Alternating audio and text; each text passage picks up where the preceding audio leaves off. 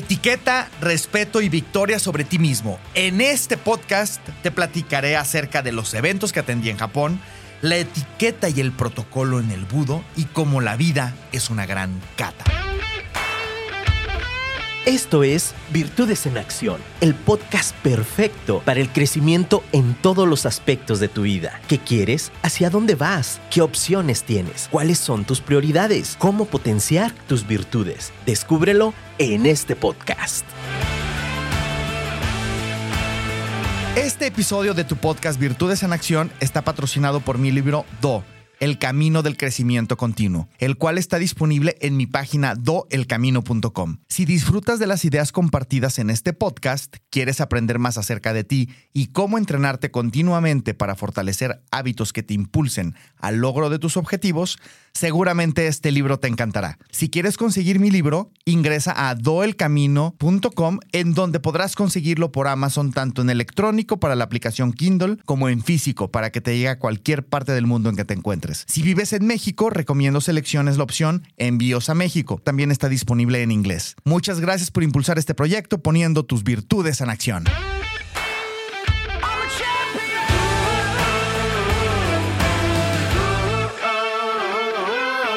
Pues empecemos por a qué atendía Japón. Ya te he venido platicando varias ideas al respecto, pero en esencia misma fui a celebrar el espíritu de las artes marciales tradicionales japonesas con la comunidad internacional con el fin de promover la buena voluntad y la paz mundial durante el 128 aniversario de la alta sociedad de las artes marciales clásicas japonesas así como entrenar disciplinas marciales en un entorno de humildad y aprendizaje entre todos.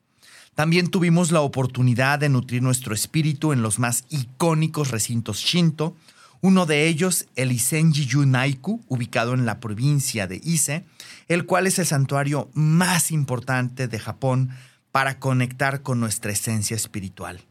Adicionalmente, participamos en la ceremonia de limpieza Temisu en el río Isuzu, en donde con paz y tranquilidad pudimos apreciar nuestra esencia y conexión con la divinidad misma al vernos a través del espejo que crea el río entre nuestras manos, apreciando por un momento y dejándolo ir como la misma impermanencia de la vida.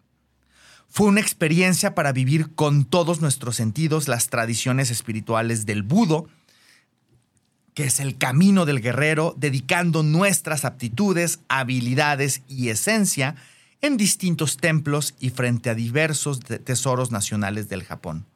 Uno de ellos, el templo Dojo Butoduken, en donde fortalecimos nuestra práctica, así como nuestro conocimiento social y cultural acerca de la civilización japonesa, contribuyendo a la amistad, armonía y cercanía entre las naciones, a través de compartir el arte de las artes marciales clásicas japonesas.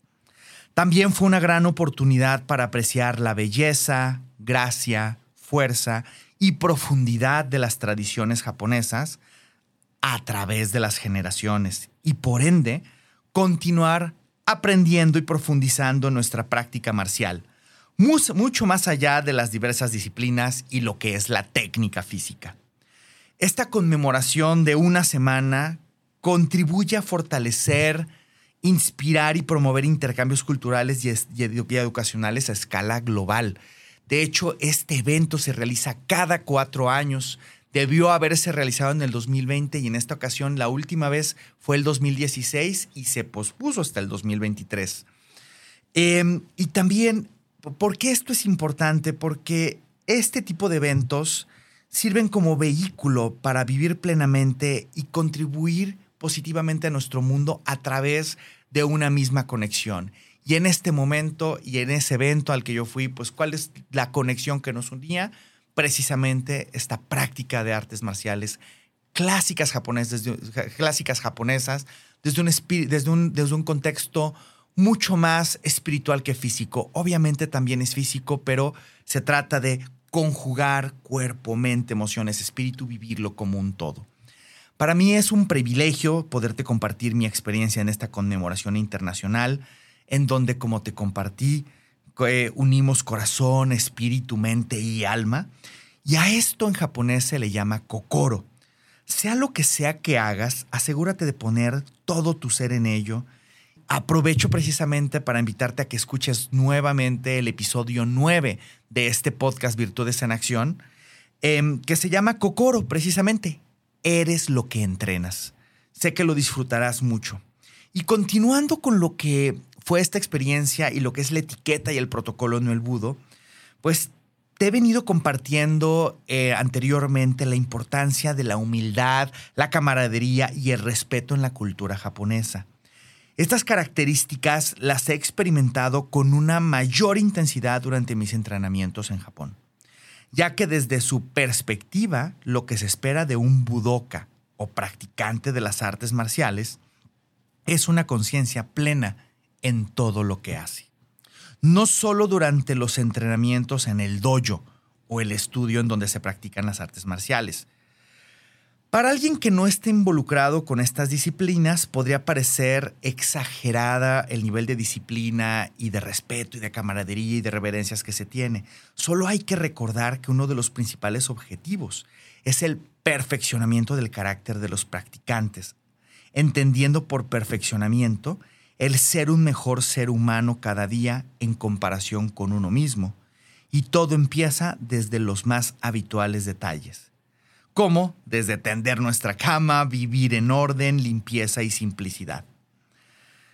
En el 2016, Hanshi Hamada, el presidente de la Alta Sociedad de las Artes Marciales Japonesas, me invitó a una audiencia uno a uno con él y me sorprendió el protocolo de entrada al recinto en que se encontraba así como la importancia en los pequeños detalles, desde el tipo de reverencia de saludo, antes de la reunión y al finalizar, así como la importancia de mi postura mientras estaba sentado, con mis manos en mis piernas, sin poder poner las manos sobre la mesa.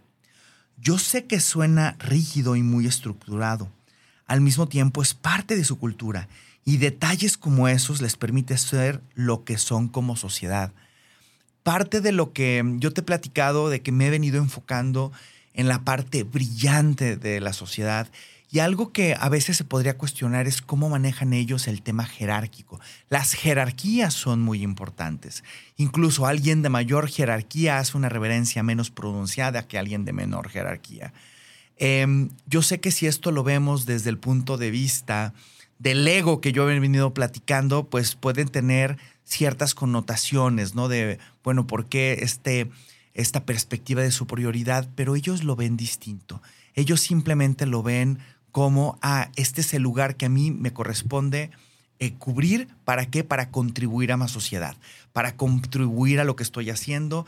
Y yo sé que culturalmente podría ser algo eh, choqueante para gente que, que, no esté involucrado con esa, con esa cultura, al mismo tiempo, si piensas en un Japón y cómo se han venido eh, reconstruyendo, creciendo y fortaleciendo, incluso a través de una, una, bomba nuclear como la de Hiroshima y Nagasaki, o a través de desastres naturales que han enfrentado como tsunamis, y regresan más fuertes, regresan más fuertes porque saben contribuir, saben contribuir desde donde les corresponde.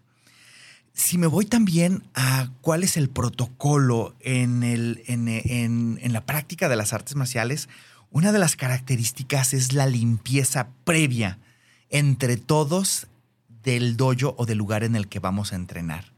Usualmente y casi siempre antes y muchas veces también después de entrenar.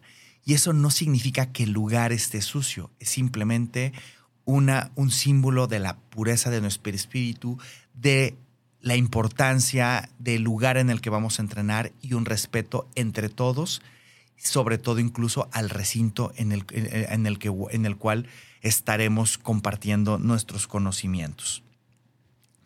Em, me he dado cuenta que todos esos pequeños detalles a lo largo de mi vida han forjado mi carácter, me han dado estructura y una perspectiva de vida definitivamente que agrega valor en el entorno en el que me muevo principalmente, el cual es entre México y Estados Unidos, y que culturalmente, si lo vemos, es contrastante a lo que es la cultura japonesa.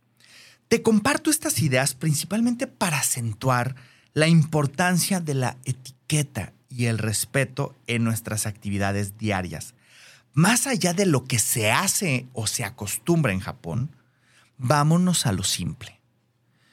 ¿Cumples tus compromisos en las fechas que acordaste? ¿Llegas puntual a tus compromisos? ¿Muestras respeto y aprecio a todas las personas con las que interactúas?